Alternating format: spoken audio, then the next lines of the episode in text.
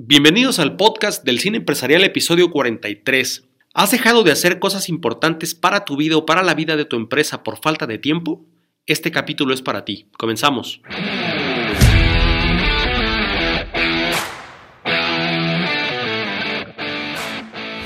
Déjame darte la más cordial bienvenida al podcast del Cine Empresarial, una metodología única en el mundo para el desarrollo de las personas y la mejora continua de las empresas usando el poder del cine. En este podcast vamos a compartirte las experiencias que hemos recopilado durante 18 años, llevando empresas pequeñas, medianas y grandes a su máximo potencial. Dirigen y presentan David Lubiano y Nicolás Gaete. Comenzamos. Hola mis queridas empresarias y empresarios, bienvenidos a una edición más del podcast del cine empresarial. El podcast para todos los líderes inconformistas que están comprometidos en llevarse a sí mismos y a sus organizaciones a nuevos niveles de productividad y eficiencia y desarrollo. Somos Nicolás Gaete y David Lubiano. Y nos puedes encontrar en nuestras eh, redes sociales. Estamos en LinkedIn, en Facebook, en Instagram y también en nuestra página web www.cineempresarial.com. Hoy vamos a analizar un tema que está bien interesante. Es de mis temas eh, favoritos. Yo creo que además es de los temas que me ha estado ocupando por mucho tiempo y en los últimos meses le he puesto bastante atención y que tiene que ver con el manejo del tiempo. ¿Cuánto de nuestra vida logramos realmente manejar de nuestro tiempo y cuánto somos manejados por los eventos que nos ocurren? ¿Realmente sientes que tienes tiempo, te falta el tiempo, quisieras que el día tuviera 30 horas, 40 horas? Bueno, vamos a ver si logramos apoyarte a dilucidar un poco este asunto con mi compadre David. Qué tema. Fíjate que está bien interesante. Por lo regular quiero platicarles un poco cuál es el tras bambalinas antes de cada podcast, ¿no? Aparte de preparar el tema, hacemos una lluvia de ideas con Nico antes de empezar a grabar. Y este tema en específico nos llevó un muy, muy buen rato de liberar y llegar como a los puntos claves de lo que queremos compartirte con respecto al tema de la gestión del tiempo, porque estoy seguro que a ti también te ha pasado que sabes que hay cosas importantes que debes hacer con tu vida, que vas postergando y que vas dejando ahí en el camino y que vas acumulando tal nivel de culpa por no estarlo haciendo que cada vez evitas más afrontar el tema. Ya sea la atención de tu propia empresa, la atención de tus temas personales, la atención de temas que tienen que ver con tu calidad de vida, pero has ido postergando cosas que son importantes para ti y le echas la culpa al tiempo que no es que no tengas tiempo, o sea, lo platicábamos recién, todas las personas sobre la Tierra, todos los seres vivos, la Tierra misma en sí, el planeta, cada día tiene 24 horas. Punto. Ya. El éxito o el fracaso de un proyecto o de una persona en específico requiere de qué hace con esas 24 horas y ojo, qué deja de hacer. Y es igualmente importante lo que haces que lo que no haces. Mira, el tiempo como decías, es lo más democrático que hay. Desde, Esa parte está, buenísima. el tiempo es lo más democrático que hay. Es lo más democrático que hay. O sea, no importa si eres. Cada quien decide qué quiere hacer con su sí, tiempo. Y si eres Jeff Bezos, el Papa, o la persona que está pidiendo limosna en la esquina, todos tenemos el mismo tiempo. Y una muy buena pregunta es: ¿cómo es posible que hay gente que logra manejar 3, 4, 10 empresas, altos niveles de complejidad en su vida y que los ves que tienen tiempo para ir a cenar con sus hijos, salen de vacaciones, están con sus amigos y que tú dices, oye, ¿cómo es posible que estas personas tengan toda su agenda ordenada, pero yo nunca tengo tiempo? Entonces, un poco es la diferencia entre lo que se conoce como los high performers y los workaholics, por ejemplo. Que dices, güey, ¿cómo, ¿cómo este cuate logra un performance tan perfecto, tan ordenado, tan alto, tan, alto performance. Y parece que no le cuesta. Y hay personas que son esclavas de sus empresas y las empresas son esclavas de ellos, ¿no? Y no acabas nunca. Entonces, hoy yo quisiera darte, mira, básicamente dos herramientas, porque no es más, ya las vamos a desglosar un poquito, pero dos herramientas claves para poder empezar a manejar tu tiempo de una manera más eficiente y poder optimizar tu día. Y sabes que más que herramientas son como preguntas, ¿no? O sea, creo que este tema en específico, más que llevarte herramientas prácticas para ejecutar, te vas a llevar preguntas que tienes que hacerte, pero además creo que vamos a apelar a, un ejercicio de conciencia. Por ejemplo, ¿por qué no haces lo que no haces si es importante para ti, para tu vida o para tu empresa? Mira, lo primero que tenemos que entender cuando nos preguntamos por el manejo del tiempo es que el manejo del tiempo es igual al manejo del dolor. ¿sí? Ok. Porque manejar tu tiempo implica decir que sí a ciertas cosas y que no a ciertas cosas. Claro, sí, por supuesto. O sea, porque si el lunes debo trabajar en lugar de irme a la comida a la que me invitaron ciertos amigos, eh, que se reúnen, ah, ta, ta, ta, ¿no?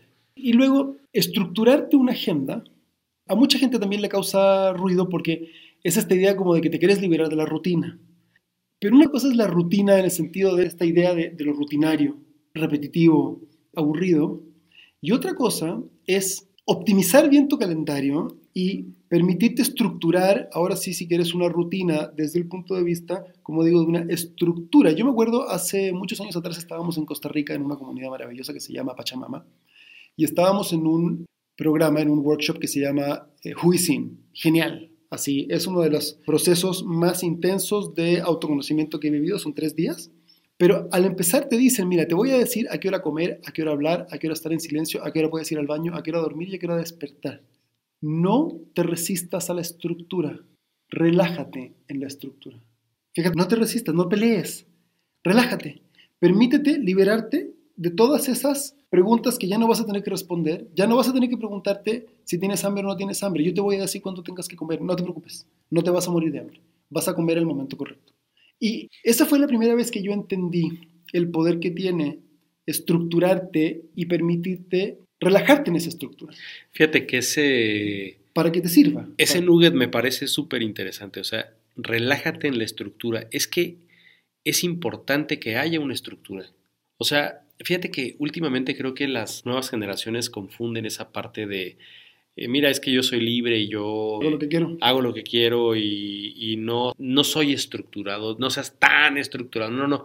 El tema es que el hecho de relajarte en la estructura te permite sobrellevar mejor las cosas que quieres hacer, las que tienes que hacer, pero porque hay un propósito de fondo mayor Y te da foco. Y te da foco exactamente. Foco. Porque el no tener una estructura, lejos de hacerte libre, te hace presa del vaivén de tus emociones. Sí, claro. Y uno de los eh, elementos principales en términos del, del manejo del tiempo lo aborda muy bien Nir Eyal en su libro Indistraíble. Lean ese libro. No, no sé si está en español, en inglés se llama Indistractable, Indistraíble. Es una joya. Y él parte también Repite el haciendo- autor. Nir Eyal. Nir Eyal. N-I-R espacio E E-Y-A-L. Nir Eyal. Nir Eyal.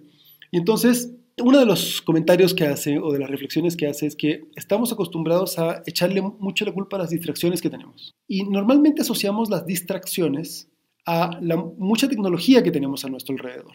Pero él hace notar algo que es bien interesante, que es que la primera referencia que tenemos en relación con las múltiples distracciones que ofrece el mundo que hacen difíciles que una persona se pueda enfocar en hacer lo que realmente tiene que hacer o quiere hacer, fue Aristóteles, lejísimos de cualquier Sí, o sea, posible idea de lo que nosotros concebimos como tecnología. no tenía un teléfono a la mano que lo distrajera. Es más, el estudio que hicieron ellos o en el que se basa NIR es justamente que te dice, mira, el 90% de las veces que tú agarras tu celular no es porque sonó ni porque tengas una notificación.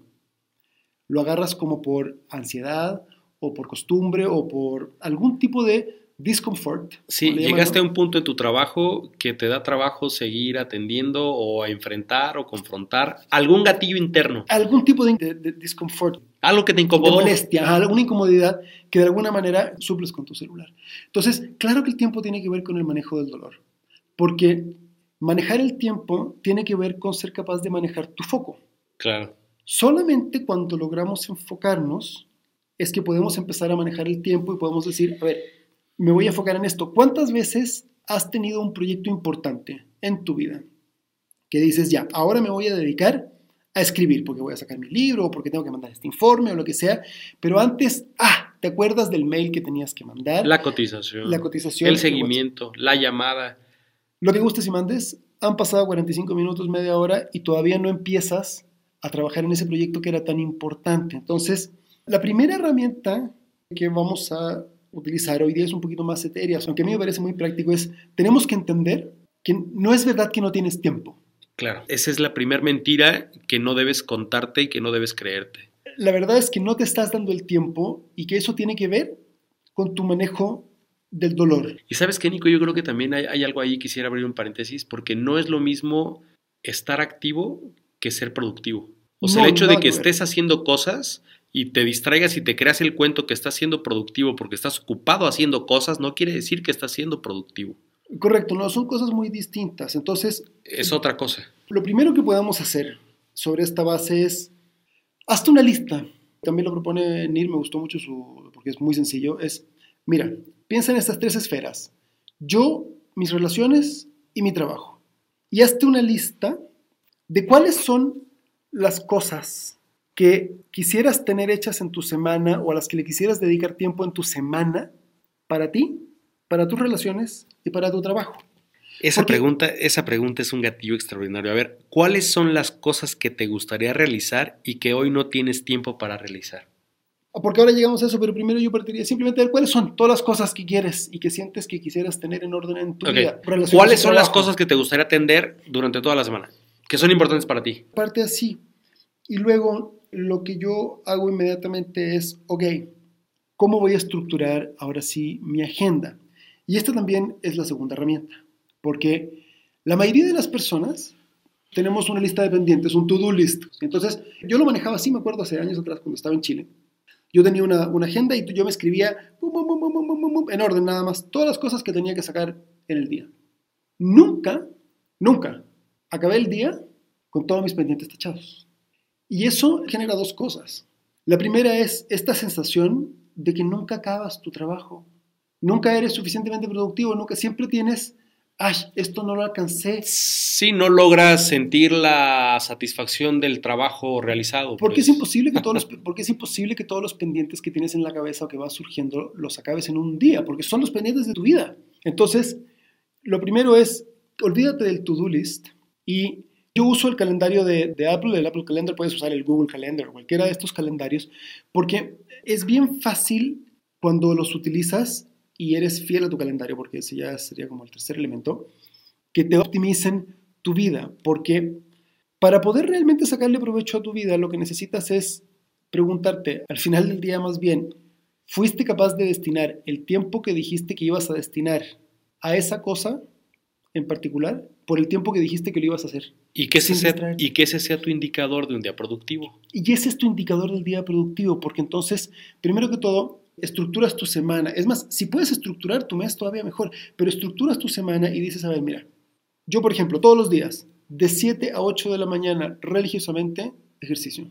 Ejercicio. Y no respondo llamadas, no respondo WhatsApps, no veo amigos. O sea, a las 6.58 yo acabo mi hora de estudio, que es de 6 a 7. A las 7 estoy listo para mi hora de ejercicio y a las 8 estoy tomando desayuno. Son dos horas sagradas. Eso se repite, por ejemplo, todos los días de lunes a viernes. Y el resto del tiempo de mi semana la voy estructurando y me doy un espacio para comer, me doy un espacio para la junta con David, para la junta para grabar el podcast, para atender a tal cliente, para el foco de, en marketing, pero entonces lo voy estructurando por día. Entonces yo ya sé que el jueves de 9 a 12 voy a estar con Gaby enfocado en temas de marketing para el cine empresarial.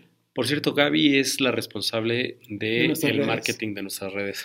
Un saludo, Gaby. Entonces, vas armándote un calendario y en ese momento ya tu lista de pendientes se empieza a configurar de otra manera, porque de entrada tienes que elegir y ya sabes que si usaste X cantidad de horas en la mañana y X cantidad de horas en la tarde, ya no vas a alcanzar a hacer estas cosas y estas otras cosas. Entonces, cuando empiezas a hacer un calendario así, desde el inicio de la semana ya elegiste qué cosas sí vas a hacer y qué cosas no vas a hacer. Ahora, mira, yo, yo ahí quisiera hacer un gran paréntesis y me parece que vamos a entrar en un tema súper escabroso para todos los aquí presentes, para ti que nos escuchas y para quienes estamos aquí dirigiendo este podcast, porque qué importante es trabajar en nuestras emociones. Hay muchas causas ocultas que uno desconoce que te llevan a hacer o a no hacer ciertas cosas importantes para ti en tu vida. Por ejemplo, la disciplina de hacer ejercicio, la disciplina de comer sanamente, la disciplina de atender las cosas importantes para tu negocio y evitar los distractores, que es lo que yo llamo el no comprarte cuentos, no engañarte a ti mismo. Fíjate que me he encontrado con el caso de algunas empresas que son de segunda o tercera generación, en donde por algún tema emergente han tenido que ser dirigidas por personas o por la siguiente generación sin haber pasado por un proceso sucesivo, por alguna cuestión emergente de salud o por fallecimiento o por lo que sea, pero ha tenido que tomar la siguiente generación un camino emergente de atención a la empresa en cuestión directiva. Pero por alguna razón no hay un trabajo personal que les permita atender o que nos permita atender las cosas que la empresa requiere y más bien tomamos caminos de distracción. ¿A qué quiero llegar con esto? Es importante que trabajemos en terapia o con un coach o con un terapeuta las cosas que debemos de sanar en lo personal con respecto a la empresa o con respecto a las cosas importantes para nuestras vidas, ya sea la familia, ya sea la salud, ya sea la propia empresa, porque creo que hay muchas culpas y muchas cosas y muchos cuentos que nos vamos poniendo en la cabeza, que son cuentos que ni siquiera debiéramos de creernos, que son cuentos que a veces hemos inventado en nuestra propia mente y que no atendemos porque ya los dimos por hecho ¿A dónde voy con esto? Tu empresa es lo que tú eres. Y lo que tú eres es el manejo de todas estas emociones y ese plan de mejora continua personal que te hayas puesto para superar cosas que has evadido y que no has querido atender de manera prioritaria y que debieras de hacerlo. Es que por eso partimos diciendo el manejo del tiempo es el manejo del dolor. Porque Ahora, yo te digo, aquí hay dos herramientas que son súper sencillas. Tú dices, mira, hazte una lista, luego ponlos en tu calendario, y ya está. ¿Y ya? ¿No? Ahora, ¿qué es lo que te va a pasar? Tienes puesto el ejercicio de 7 de la mañana a 8 de la mañana todos los días, o de 6 de la mañana o a la hora que tú quieras, y te vas a dar cuenta que es miércoles y todavía no has hecho ejercicio ningún día. Entonces, esas herramientas y ese calendario no te van a servir absolutamente de nada, y no te va a servir de nada la lista. Más que para acumular culpas si no haces un trabajo personal tuyo en términos de cómo te enfocas y cómo realmente respetas ese calendario que te estás haciendo. Porque el no tener tiempo, normalmente como muy bien dices David, tiene muchas veces que ver con lo que estamos evadiendo. Y muchas veces evadimos cosas porque nos dan miedo, porque no sabemos cómo enfrentarlas, en fin, hay muchos temas ahí que nos podríamos ir metiendo muy, muy, muy profundo. Eso es algo que, difícilmente podemos hacer caber dentro de un podcast, pero que es donde realmente está la clave del asunto. Ahora, si logras hacer esto tan sencillo como hazte una lista que te permita equilibrar mis relaciones y mi trabajo durante las próximas semanas, que contenga todas las actividades que tú realmente quisieras realizar y las vas poniendo en un calendario, te vas a dar cuenta, y lo sigues, si haces el ejercicio realmente de seguirlo, te vas a dar cuenta que la vida empieza a ser mucho más fácil, porque mira, normalmente tenemos la, sensación de que hay una urgencia en contestar, por ejemplo, nuestros mensajes de WhatsApp. Y yo me he dado cuenta que no es verdad, porque las veces en que he estado realmente ocupado y que no puedo mirar el teléfono y me encuentro con 10 o 20 mensajes de WhatsApp o más, la verdad es que no pasa nada. Y salvo que haya alguien que realmente se está muriendo, se está yendo al hospital, alguna desgracia, digamos, de esas que Dios no quiere, pero si no es algo así, realmente nuestra sensación de urgencia tiene más que ver con nuestra ansiedad interna que con una urgencia real. Cuando logras realmente enfocarte y te permites enfocarte en darte ese espacio que tú decidiste darte en tu calendario para enfocarte específicamente en esa actividad tú definiste, vas a ver cómo empieza a cambiar y a levantarse tu nivel de productividad de manera eh, profunda. Yo uno de los tiempos que normalmente me respeto también son los tiempos para jugar con mis hijos, casi todos los días. Es muy raro que por algún motivo eso se mueva. Y entonces me voy realmente dando espacio. Todas las cosas, o en general las cosas, no son tan urgentes como pensamos. Y de todos modos, nunca vas a alcanzar a terminar con todos tus pendientes. Siempre te van a quedar pendientes para mañana. A ver, pero además es importante saber cuáles son los aspectos importantes para tu vida. Tu salud, prioritariamente, porque, bueno, pues, si no estás tú, pues no hay nada. No hay empresa, no hay familia, no hay nada. Primero, tu salud, tu alimentación, tu ejercicio. Luego, tu salud emocional, tu salud espiritual, luego tu familia y luego las cosas que quieres que pasen en tu empresa. Porque, eh, mira, hay muchas cosas que quizá dejaste de hacer y por eso no has tenido tiempo de, o por eso eres esclavo de tu empresa. Por ejemplo, delegar correctamente. Sí, pero si no te has dado el tiempo de formar correctamente a las personas a quienes les vas a delegar las actividades que tú realizas, pues difícilmente vas a poder delegar de manera correcta y las cosas se van a atender bien en la empresa. Que este será otro capítulo. ¿no? Este será otro capítulo. ¿Cuál es el rol del director de la empresa o cuál es el rol del empresario? Porque estamos hablando, a ver, en Latinoamérica muchas veces el empresario es el director de la empresa. Y eso, pues muchas veces no precisamente tendría por qué ser así, pero eso será tema de otro capítulo, ¿no? Recapitulando este tema, yo creo que es muy importante que sepamos cuáles son los aspectos prioritarios en nuestra vida, cuáles son las cosas que debemos hacer para que cada uno de esos aspectos funcione de manera óptima y además tener un calendario de actividades y, principalmente, tu principal aliado en este tema es la disciplina. Uno de los tips que pudiéramos dar, o una de las herramientas, para no llamarlo tips, una de las herramientas importantes para poder fortalecer la disciplina es que en cuanto suene el despertador, te levantes. No hay cinco minutos, no hay un minuto, no hay dos minutos. Es en cuanto suena, levántate. Eso ha sido una de las herramientas que además han demostrado diversos estudios que te ayuda a fortalecer la disciplina. Sí, que yo la, bueno, la tuve que aplicar cuando me empecé a levantar muy temprano, porque si no me levantaba de inmediato, no había forma. Pero mira, déjame cerrar nomás este capítulo con... Los cinco minutos se convertían en una no, pues ya. Pero vamos a cerrar con una sola cosa que es distracción como palabra, ¿sí? Es justamente la falta de tracción.